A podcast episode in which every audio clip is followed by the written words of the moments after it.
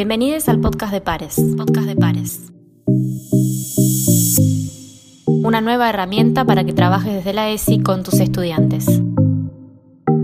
Pares. Formación en ESI. Formación en ESI.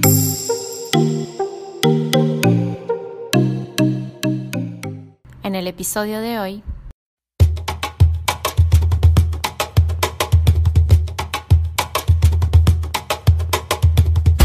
El 8 de marzo de 1908, un grupo de mujeres en la ciudad de Nueva York comenzó a escribir un capítulo fundamental de la historia moderna.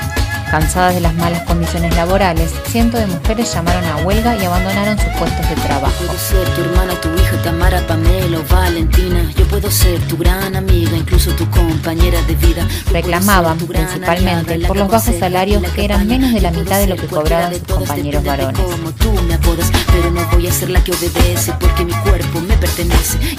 Ese día se estima que tiempo como 129 quiera. mujeres fueron brutalmente asesinadas cuando el dueño de la fábrica ordenó cerrar las puertas del edificio que se incendió, provocando así la muerte de las trabajadoras. Tú no me vas a gritar, tú no me vas a someter, tú no me vas a golpear, tú no me vas a denigrar, tú no me vas a obligar, tú no me vas a silenciar, tú no me vas a callar.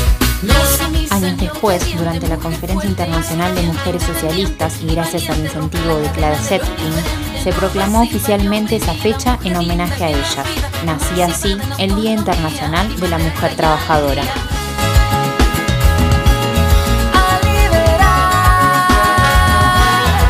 Hoy, las condiciones laborales que separan a las mujeres por su género siguen siendo motivo de lucha. Según un estudio realizado por Natsumi Yokida y con datos de la encuesta permanente de hogares en 2018, el mercado de trabajo argentino se encuentra altamente masculinizado.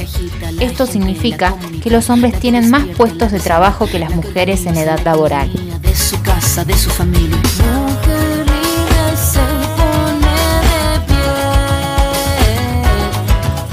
La desigualdad también se da dentro del mercado. Citando a Yokida, las mujeres enfrentan mayores niveles de empleo no registrado. Hay un 37% de trabajadoras asalariadas a quienes sus empleadores no inscriben en la seguridad social, mientras que para los asalariados varones esta tasa de no registro es del 32,1%. No ni obediente, mujer fuerte,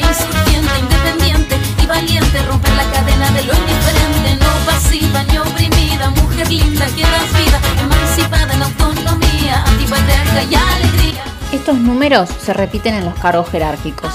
Según Gala Díaz Langú, directora de Protección Social en CIPEC, solo 3 de cada 10 posiciones jerárquicas son ocupadas por mujeres.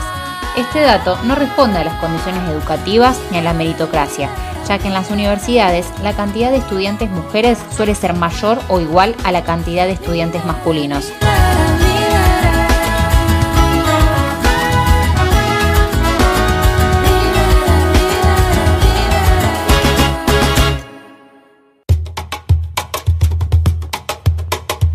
Más de 100 años pasaron desde aquella huelga en Nueva York. Sin embargo, el principal reclamo de las mujeres sigue vigente en Argentina.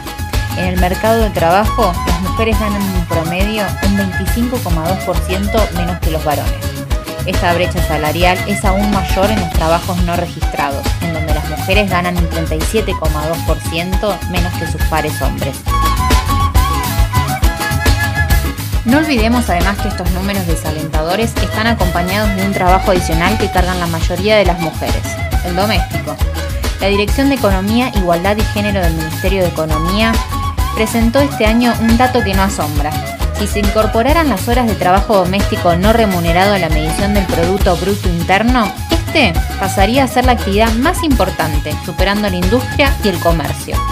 Las mujeres se convertirían así en las mayores aportantes, ya que según la encuesta del uso del tiempo que realizó el INDEC en el año 2013, 9 de cada 10 mujeres realizan estas tareas que significan en promedio 6,4 horas diarias de trabajo.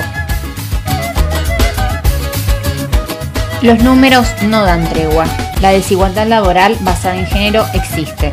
Por eso, el 8 de marzo las mujeres paran el mundo, exigiendo igualdad y construyendo un futuro más justo para las próximas mujeres trabajadoras. Tú no me vas a someter, tú no me vas a golpear, tú no me vas a denigrar. tú no me vas a obligar, tú no me vas a silenciar, tú no me vas a callar. No sumisa ni valiente, romper la cadena de lo indiferente, no pasiva ni oprimida, mujer linda que das vida, emancipada en autonomía, antipatriarca y alegría. A liberar.